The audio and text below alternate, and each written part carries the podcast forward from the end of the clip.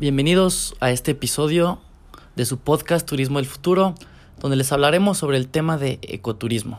Me encuentro con mi ex profesora de ecoturismo y turismo sustentable, la ingeniera Lili Coronado, alguien que yo aprecio mucho. ¿Cómo estás, Lili? ¿Puedes platicarnos un poco de ti?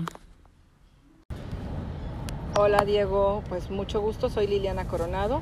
Eh, pues yo también aprecio mucho a Diego. Fue mi alumno. Eh, podría decir que el favorito, pero no lo podemos decir públicamente, pero sí. Bueno, este, yo trabajo en la Secretaría de Medio Ambiente y soy la subdirectora de Conservación del Patrimonio Natural y también del Bienestar Animal aquí en el estado de Coahuila. Muchas gracias.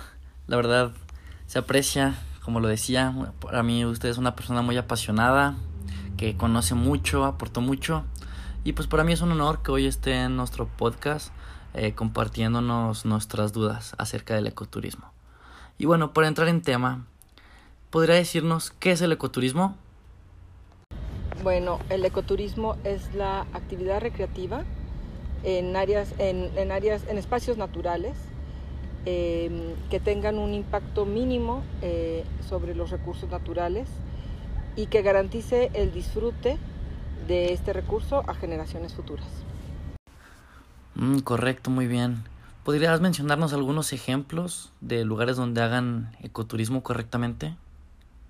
Eh, hay algunas empresas que lo están promoviendo, pero em, está, por ejemplo, NOLS, la escuela, es una escuela de turismo eh, y, de la recreación al aire libre que ha promovido durante más de 30 años aquí en México y en otros países la actividad recreativa.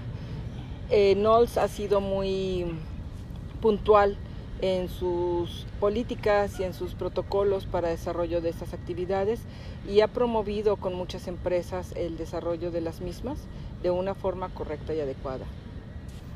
Ah, muy bien, correcto. Entonces, ¿tú crees que vamos por el buen camino? Mira, yo creo que ahorita el turismo es una actividad empresarial muy importante. En tiempos de COVID, pues obviamente se vio sumamente afectada y eso de alguna manera favoreció a los espacios naturales. Yo creo que en México la actividad turística y en torno a lo que llamamos nosotros turismo sustentable o ecoturismo tiene unas grandes posibilidades porque México es un país mega diverso eso todos lo sabemos, tiene una gran variedad de ecosistemas y paisajes muy aprovechables para la actividad recreativa. Sin embargo, yo creo que estamos muy lejos de, lograrlo. Yo veo, por ejemplo, aquí en la región, en Coahuila, que se promueve mucho la actividad recreativa al aire libre y las promueven actividades que no tienen nada que ver con, ecoturismo y los proyectan como tal y porque tienen un impacto. Em, yo creo que debemos de tener una tendencia a desarrollar esta actividad de una forma adecuada, bien controlada, eh, bien con, políticas y, leyes bien claras para que se disminuyan los, los, efectos y los impactos que tenemos en el ambiente cuando la realizamos. Por ejemplo, hay personas que dicen que van a ir a hacer bicicleta al campo y claro que tiene un efecto, no se diga lo que es el motocross o los otros vehículos motorizados que tienen un gran efecto y sin embargo los promueven como ecoturismo porque se realizan en áreas naturales. Sin embargo, es bien importante que empecemos a, informar y a transmitir información que permita que las personas tengan más juicio para desarrollar sus actividades recreativas al aire libre. Claro que sí, tienes mucha razón. No hay por qué privarnos de salir al medio ambiente. Al contrario, hay que salir, pero con más conciencia. Eh, recuerdo mucho que nos comentabas sobre la relación entre lo económico, político y social, cómo debe haber un equilibrio. Y pues bueno, si puedes darnos unos consejos prácticos para yo poder ser un buen ecoturista? Bueno, hay que repetirnos, no deje rastro, no deje rastro. No debemos dejar rastro, no debemos dejar una huella cuando vayamos al campo, de ningún tipo, ¿eh? no debemos dejar basura, eh, no debemos llevarnos cosas del lugar, eh, no debemos de remover vegetación, piedras o fauna. Este, debemos de respetar a otros paseantes, debemos de, de ser cuidadoso con, con, el manejo del fuego. Les decía que aquí en Coahuila está prohibido, entonces simplemente no se hace.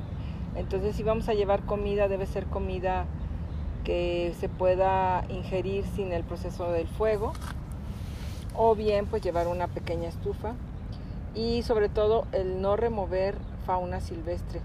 Si el, nuestros desechos, eh, nuestras heces fecales y todo eso, pues hay varias formas de hacerlo, hay, hay tendencias muy fuertes en algunos países ya, por ejemplo, no dejas tus heces fecales en el campo, es, este, las, las regresas a tu casa en una bolsita este, la transportas este, de regreso y si pues eh, si tú todavía tienes aquí la costumbre de, hacerlo y no hay, no hay, baños verdad pues el papel sanitario lo tienes que manejar de una forma adecuada ese lo regresas a tu casa dentro de una bolsita y las heces las entierras como un hoyito de gato verdad entonces son varios principios que podemos tener pero lo más importante es no dejes rastro sí y cuando vayas a un lugar que no se note tu presencia que no se nota que estuviste ahí y que si tú encuentras la presencia de otros, pues retírala.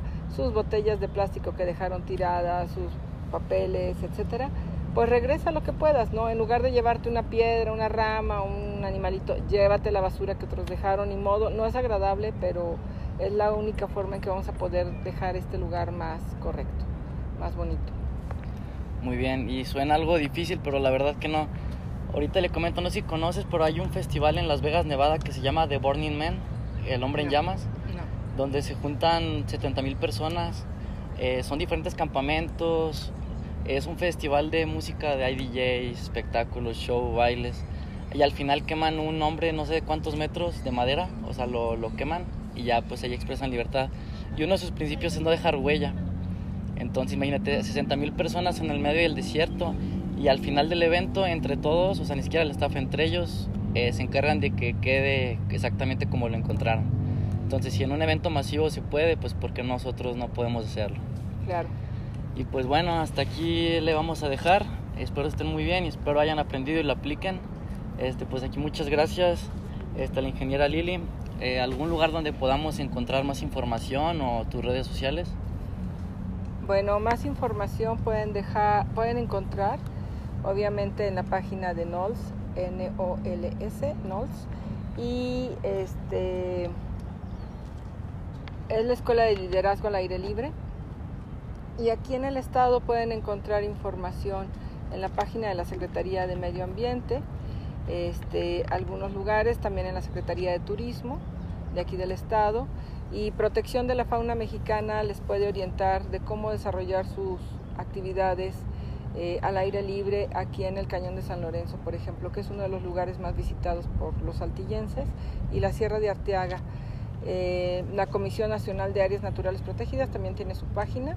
Entonces visiten esos sitios para que conozcan un poquito mejor y sepan qué se van a encontrar y qué van a, a poder descubrir aquí en nuestro hermoso Coahuila. Muchas gracias. Gracias y hasta luego. Muchas gracias Diego y saludos a todos.